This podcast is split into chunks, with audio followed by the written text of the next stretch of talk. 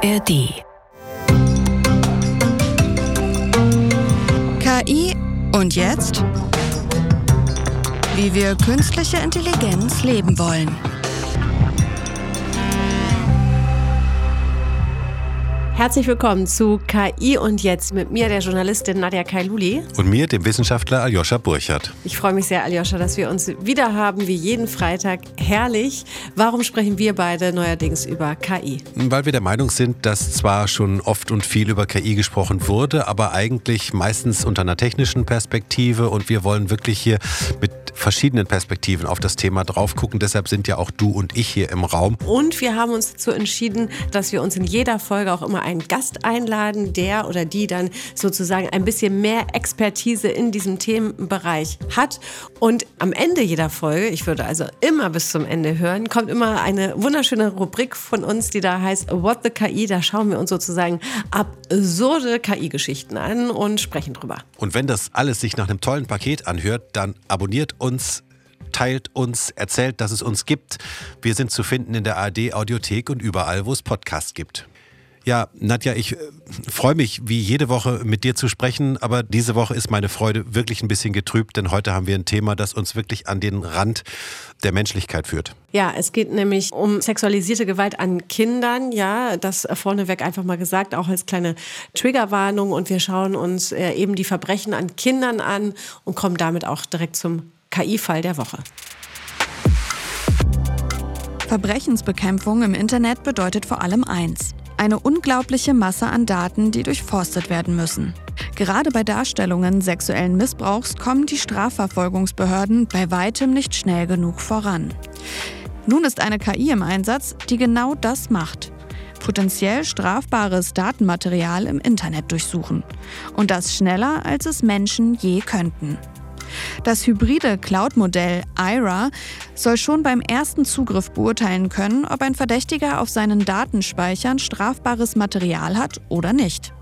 In einem automatisierten Report liefert sie auch Hinweise auf den Schweregrad des Falls. Die künstliche Intelligenz kann mit einer Genauigkeit von 92 Prozent Darstellungen von Kindesmissbrauch erkennen und von nicht strafbarer Erwachsenenpornografie unterscheiden. In Nordrhein-Westfalen wird das Instrument zurzeit getestet.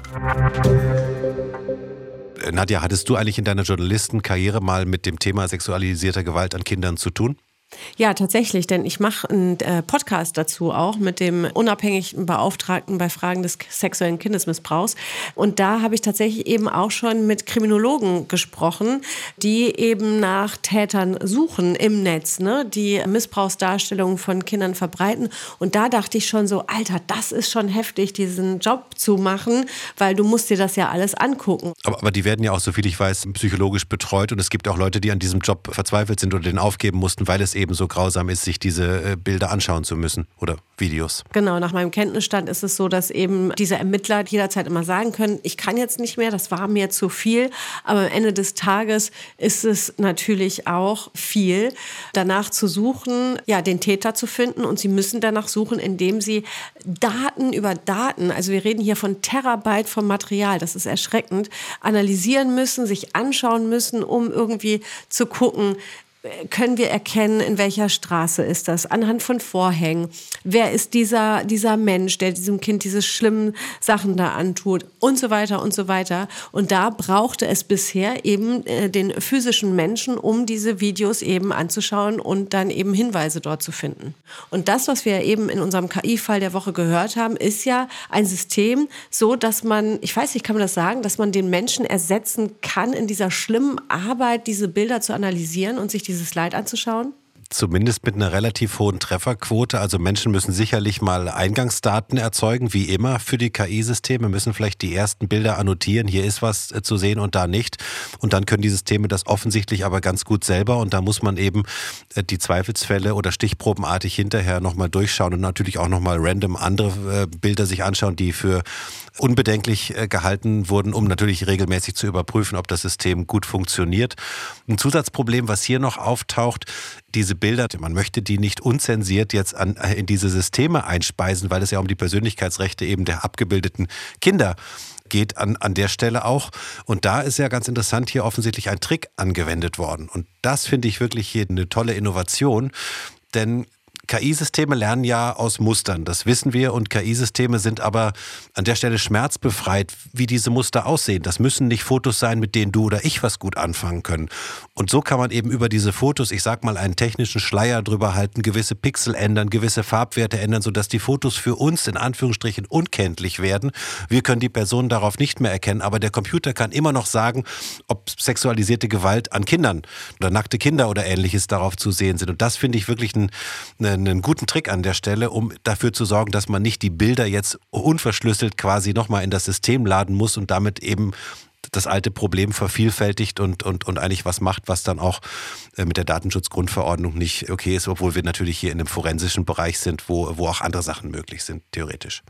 Aber es geht jetzt hier bei diesem Programm ja wirklich nur darum, diese Bilder, die schon da sind, die sozusagen schon in ja, Polizistenhand geraten sind, wo man weiß, das konnten wir sicherstellen, dieses Material damit zu arbeiten. Wir können jetzt nicht davon sprechen, dass die KI sich selbst einschleust eben in diese Gruppen, in diese Darknet-Gruppen, weil da braucht es ja noch den Menschen. Das ist übrigens hoch illegal, ja. Also wer uns jetzt zuhört und sagt, wenn die KI das nicht kann, dann mache ich das selber und schleus mich da ein und schnapp mir diese Arschlöcher das ist hoch illegal, sich auf diesen Plattformen rumzutreiben, sage ich mal. Aber wir können nicht davon sprechen, dass die KI diesen Job übernehmen kann, oder? Nee, das glaube ich auch nicht. Das, sind, das müssen dann eben Menschen machen. Ermittler. Die sich da ja. auskennen, die da Ermittlerinnen, Ermittler, die dann möglicherweise da auch Kontakte schmieden, sich da Fake-Namen geben und in, in diese mhm. Szene irgendwie eintauchen. Die Leute werden einem die Bilder ja auch nicht auf dem Silbertablett liefern oder die Filme.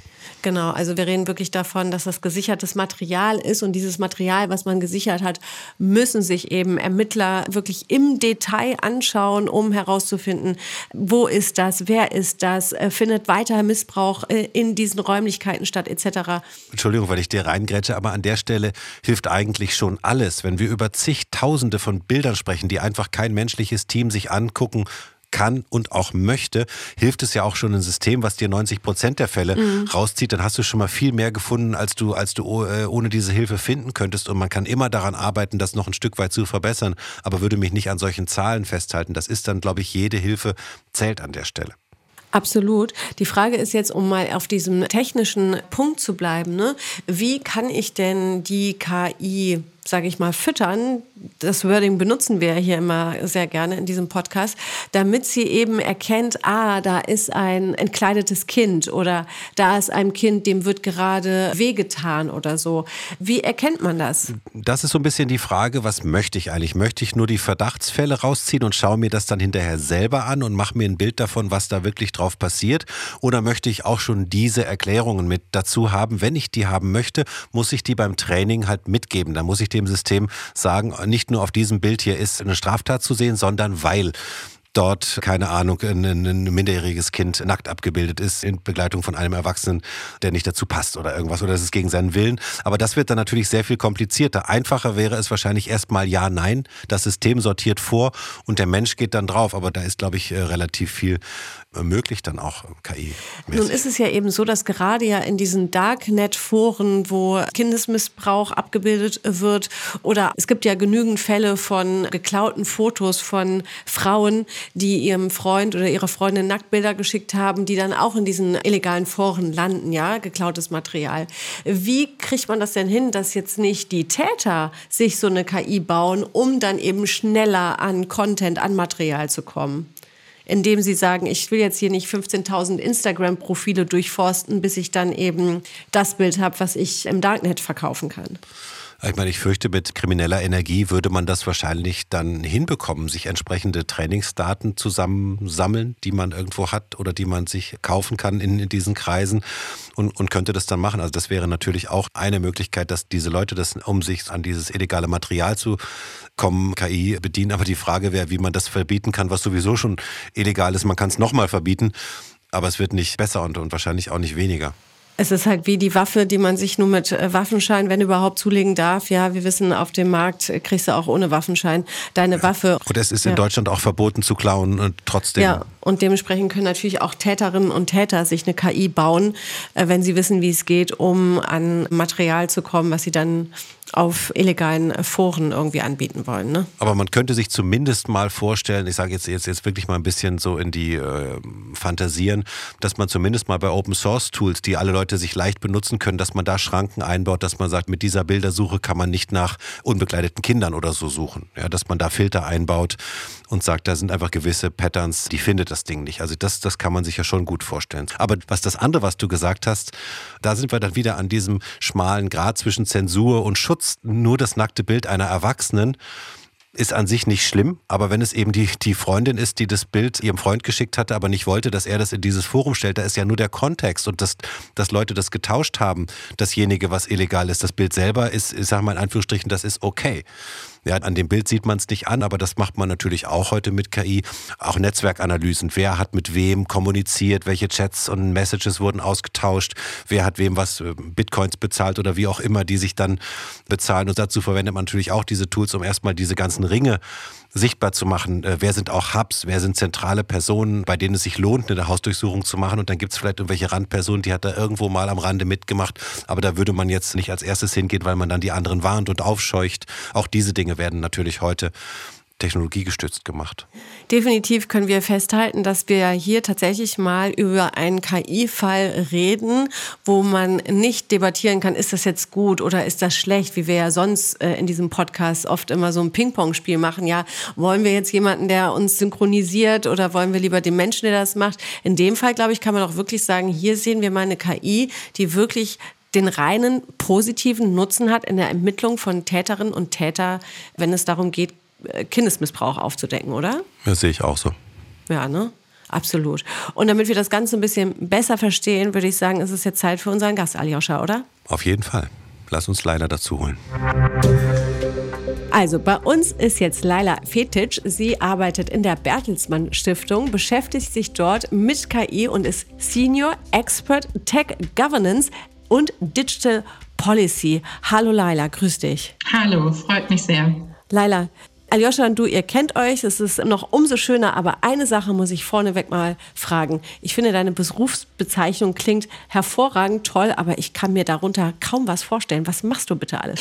Also als ich mir das ausgedacht habe, habe ich wahrscheinlich einen Kräutertee zu viel getrunken ähm, und für mich hat das sehr viel Sinn ergeben. Aber was ich eigentlich mache, ist, ich frage mich, wie wir es gesellschaftlich hinbekommen, künstliche Intelligenz so zu gestalten und einzubetten, dass sie dem Gemeinwohl dient. Also ich frage mich, was braucht es für Regulierung, für Regeln, was können Unternehmen machen, um ihre Verantwortung in dieser digitalen Welt wahrzunehmen. Und das macht eine richtig große Freude.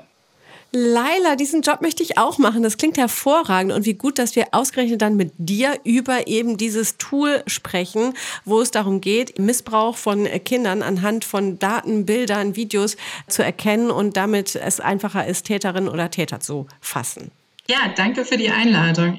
Aljoscha und ich, wir haben uns eben schon ein bisschen unterhalten und ich habe mich die ganze Zeit gefragt, Mensch, wie funktioniert das denn? Ne? Also wie füttert man die KI, damit sie eben Kindesmissbrauch entdecken kann und damit eben auch melden kann?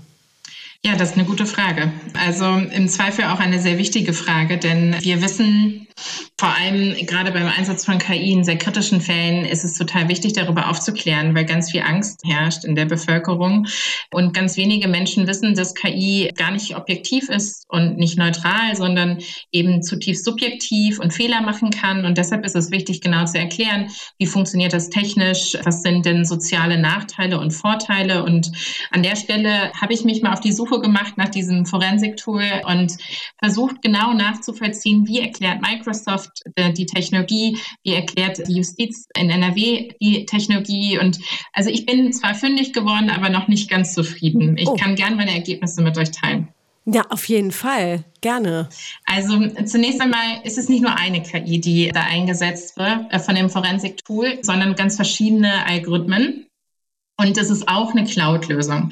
Das heißt also, man kann sich das so vorstellen, es gibt kinderpornografische Inhalte, die eben an die Justiz oder der Staatsanwaltschaft zur Verfügung gestellt werden. Und an der Stelle möchte die Staatsanwaltschaft die ja, Dateien, die ähm, Inhalte untersuchen. Und dafür muss sie sie hochladen in eine Cloud. Oder auf den Rechenzentren in den Behörden lassen. Also hier schon mal die erste technologische Frage. Setzen wir das in eine Cloud rein und machen das sozusagen auf Server drauf, die nicht in den Behörden drin sind? Oder lassen wir die Dateien in den Behörden? Microsoft und NRW haben sich dafür entschieden, beides möglich zu machen. Und dann kommt eben halt ein erster Algorithmus zum Tragen, der versucht, die Inhalte zu anonymisieren weil es ganz wichtig ist, dass diese kinderpornografischen Inhalte nicht an Dritte gehen. Und da kommt der erste Algorithmus, der anonymisiert also. Und dann im nächsten Schritt, wenn die Inhalte anonymisiert sind, gibt es ein Bilderkennungstool, das dann versucht, auf Grundlage eben von Trainings und als neuronales Netz die Bilder zu erkennen als entweder kinderpornografische Inhalte, normale pornografische Inhalte oder etwas, was noch nicht zu identifizieren ist. Und dann sortiert ein Algorithmus eben in diese drei Gruppen ein und dann wird das Ergebnis präsentiert und dann können die entsprechenden Beamtinnen sich die Kategorisierung anschauen und nochmal manuell nachjustieren. Also ganz viel Technik sozusagen, um diesen Prozess überhaupt möglich zu machen. Genau, um jetzt hier nicht für Verwirrung zu sorgen, also wenn wir von kinderpornografischen Inhalten sprechen, sprechen wir von Abbildungen von Kindesmissbrauch, während normale pornografische Inhalte eben beinhaltet zwei Erwachsene, ob nun freiwillig oder nicht, kann die KI da ja auch nicht erkennen, aber zwei erwachsene Menschen sind da in pornografischen Handlungen sozusagen zu sehen. Nur das als Einordnung kurz. Ja, genau. Und was halt spannend ist, Microsoft an der Stelle gibt halt selber mit rein, dass die Erkennungsrate der KI, also die später sozusagen die anonymisierten Bilder einsortieren soll, bei circa 92 Prozent liegt. Ich habe aber bislang beispielsweise nicht gefunden, wie sich die Fehlerrate verhält. Ne? Also wie viele falsch positive Fälle haben wir, wie viele falsch negative. Es fehlen technische Details, die ich jetzt sozusagen von den öffentlichen einsehbaren Informationen nicht herleiten kann, ähm, um entsprechend überhaupt zu bewerten, wie funktioniert das Trainieren denn, wie, wie funktioniert die Technologie insgesamt, welche Art von Fehler kommen halt vor. Und das ist schon ein wenig ja, unbefriedigend. Das finde ich einen, guten Punkt, weil wir haben ja auch so mit dieser Zahl so rumgespielt. 92 Prozent klingt ja erstmal gut, aber genau wie du sagst, man muss eigentlich immer noch mal reinschauen, was heißt das eigentlich, ja, 92 Prozent, was ist damit gemeint, was ist mit den anderen 8 Prozent? Und welche Fehler werden gemacht, welche Bilder werden ungerechtfertigt für Kindesmissbrauch vielleicht oder potenziellen Kindesmissbrauch gehalten, weil ja auch immer dann die Frage ist, werden da Leute verdächtigt, vielleicht Personen, die drauf sind, die, die überhaupt nichts gemacht haben. Aber am Ende kann man ja sagen, lieber dann die Fehlerquote als Fehlerquote anerkennen, als wenn es durchgerutscht wäre, weil dann ist ja die Zahl wiederum ganz hoch. Weil wenn es dann eben sich nicht um eine missbräuchliche Tat handelt, dann kann man sagen, ah, sorry, hat die KI sich vertan, tut uns leid, ja. Während das ja dann dennoch gut ist, wenn man weiß, 92 Prozent könnten wir damit aber analysieren und dingfest machen, oder? Ja, ähm, was ist denn eigentlich die Frage? Finden wir dieses Tool gesellschaftlich akzeptabel? Funktioniert es technisch? Also da müssen wir, glaube ich, nochmal genauer sein. Wenn du mich fragst, ob das technisch einwandfrei funktioniert, dann sage ich ganz eindeutig nein. Aber keine Technologie funktioniert immer hundertprozentig einwandfrei. Jetzt ist aber eben die Frage, wie gehen wir denn mit den Fehlern um, die eben ganz natürlicherweise kommen? Und da muss ich schon sagen, habe ich zu wenig Informationen, um das richtig beurteilen zu können. Aber wir müssten uns beispielsweise beispielsweise anschauen, wie funktioniert denn die manuelle Umbenennung der Fälle durch die Polizeibeamtinnen? Man kann sich das also so vorstellen, die bekommen da so ein Dashboard und dann wird denen aufgezeigt, es handelt sich bei diesem Bild, bei dieser Datei um keinen kinderpornografischen Inhalt. Und dann kann man da sozusagen mit einem Dropdown-Menü sagen, es handelt sich dabei aber doch um einen kinderpornografischen Inhalt. Aber was sind denn da genau die Anreize für die Polizeibeamtinnen, die beispielsweise zu wenig Zeit haben, um sich die ganzen Dateien im Detail anzuschauen? Was sind die Anreize, da wirklich in den Widerspruch zu gehen? Und da muss ich sagen, wissen wir einfach auch schon von psychologischen Studien, dass wir Menschen also unterschiedlichen Biases und Verzerrungen unterliegen. Und dann gibt es zum einen den Automation Bias, der sagt, hey, die Technologie macht immer alles richtig. Ich übernehme also alle voreingestellten Angaben. Dann fallen diese Fehler beispielsweise gar nicht so sehr auf. Oder dann gibt es aber auch den Confirmation Bias, wo wir bestimmte ja, Empfehlungen, die maschinell hergestellt werden, nur dann annehmen, wenn sie unseren eigenen Vorurteilen entsprechen. Das heißt, es kommt gar nicht so eine, zu einer richtigen Überprüfung und wir wissen gar nicht, ja, was passiert mit den Fehlern, die technisch in jedem Fall da sein werden. Und Menschen machen ja auch Fehler, wie du gesagt hast. Menschen unterliegen ja auch zeitlichen Constraints. Irgendwie der Tag hat nur 24 Stunden und das muss man alles zusammen sehen. Ich hatte nur gedacht, jetzt gerade Nadja, als du das so sagtest, ja, lieber, lieber ein paar Leute mehr überprüfen und dann freilassen sozusagen. Ja, wir hatten ja am Südkreuz hier in Berlin diese Debatte mit der Gesichtserkennung und dann haben die Journalisten auch immer sich drauf gestürzt. Oh, 3000 oder welche, irgendeine Zahl. Menschen werden hier ohne Grund als Terroristen verdächtigt. Die Polizei guckt kurz drauf und sagt, nee, war nicht, kann es weitergehen. Ja, aber das allein war der Aufreger und ich habe gesagt, hey, habt ihr euch mal den anderen Fehler angeschaut? Die Frage sozusagen, wie viele Leute können als Terroristen an der Kamera vorbeizwitschern und werden nicht erkannt? Das fände ich viel dramatischer, aber die Menschen haben sich eben auf diese andere Frage zu Unrecht verdächtigt und du hast eben Leute in diesen Fotos, die der Staatsanwaltschaft vorliegen. Ich sag mal, irgendwelche, was weiß ich, FKK-Bilder oder was auch immer da, da drin ist, wo nichts weiter Schlimmes drauf ist. Und möglicherweise rutscht eben eine Person, Stichwort Leila Confirmation Bias, vor Mittagessen hat einer hier, yo, äh, ist halt ein Kindesmissbrauch drauf, zack, dann geht das an die Staatsanwaltschaft und wird weiter behandelt. Und wenn du Pech hast, dann könnte unbescholtene Bürgerinnen oder Bürger dann vielleicht in die, in die Mühlen der Justiz geraten, weil da ein Foto uneindeutig war. Da saß, ich sag mal, das Kind am Strand. Keine Ahnung, das ist jetzt ein doofes Beispiel. Ihr, ihr hört, ich äh, komme auf kein besseres Besseres. Aber sowas könnte dann passieren.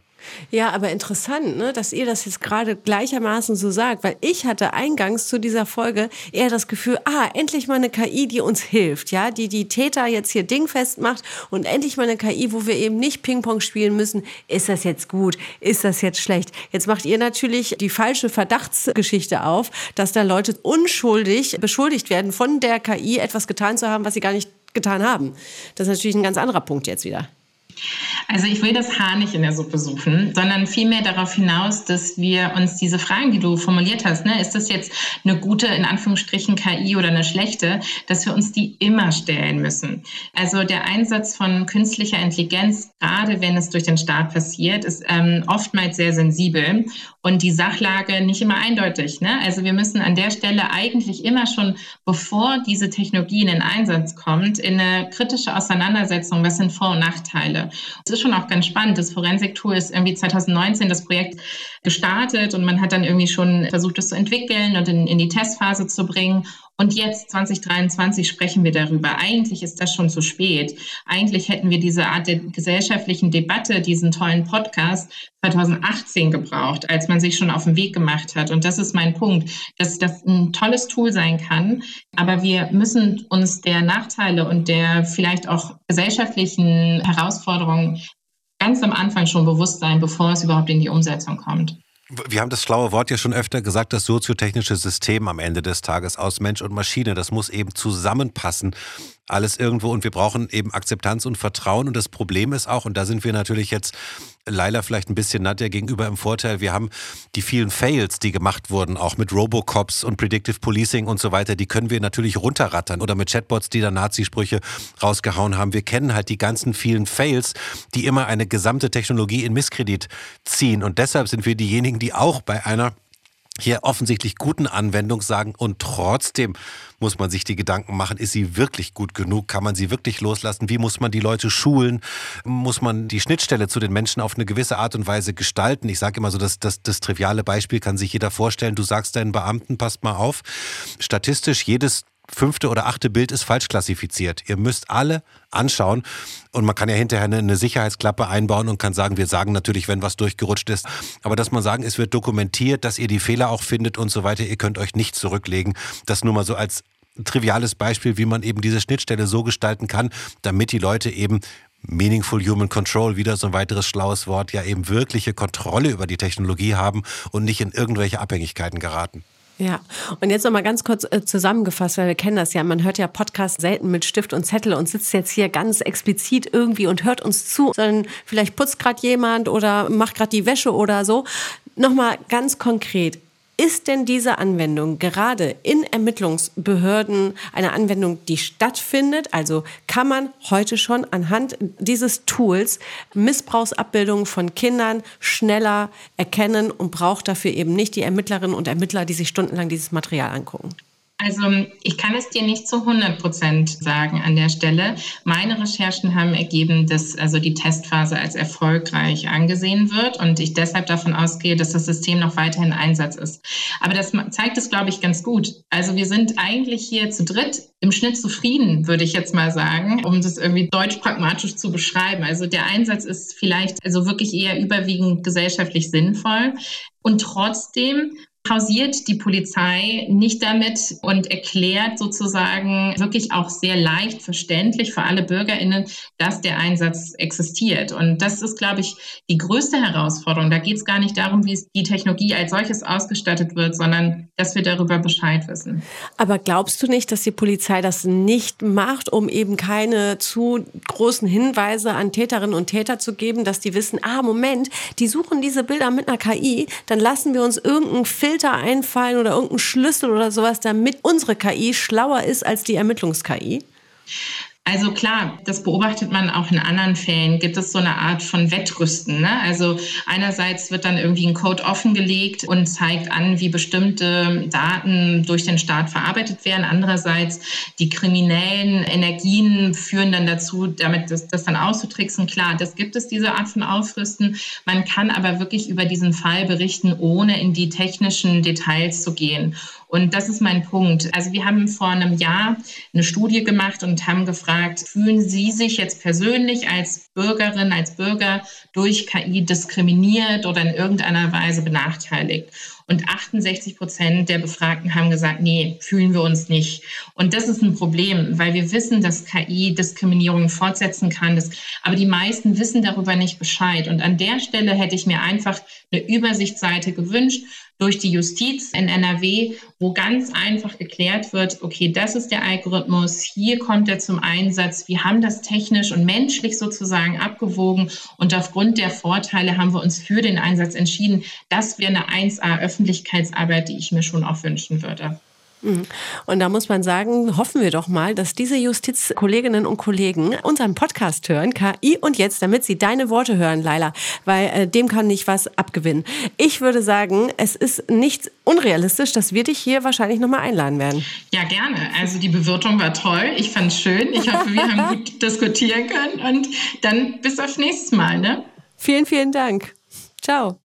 Ach, was war das ein gutes Gespräch mit Laila, oder? Es tat mir so gut, von ihr zu hören, dass egal in welchem Bereich wir über KI reden, immer wieder gucken müssen, was läuft gut, was läuft schlecht, was wollen wir. Ja, und ich fand es auch wieder schön jetzt mal, dass wir auch wieder mal diesen Moment hatten des Perspektivwechsels. Ja, du wirst, du wirst gerade euphorisch dann sagen, die Techies, oh, vielleicht doch noch mal kurz einmal noch mal eine Nachdenkrunde, ob das wirklich alles gut ist. Und das mhm. finde ich eben genau das Wichtige, dass eben, das ist in dem Gespräch mit leider, glaube ich, gut rausgekommen. Dieses Miteinander reden, doch noch mal nachdenken und dieses Nachrecherchieren, auch nachhaken. Da ist, da muss es doch eine Dokumentation geben. Wie haben die das eigentlich getestet? Wie sind diese Bilder eigentlich annotiert mhm. worden? Nein, ist nicht dokumentiert worden. Das ist doch total spannend. Du findest dazu dazu einfach nichts. Ja, und das hat sie ja gesagt, ne? Also ihr Job ist ja eben zu gucken, wie kriegen wir eine Welt hin mit der KI, dass sie halt unseren ethischen Werten auch irgendwie standhält, ne? Und wir halt irgendwie so eine Balance da auch miteinander finden können.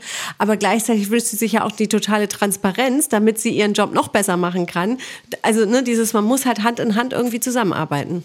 Und, und auch das, was ihr dann noch rausgearbeitet habt, dass es auch wieder Transparenz auch wieder zwei Seiten hat. Wenn man also zu viel Preis gibt, dann gibt man vielleicht auch den Leuten, die jetzt wieder kriminell die Schranken umgehen wollen, zu viel Information. Auch das ist natürlich ein schmaler Grad.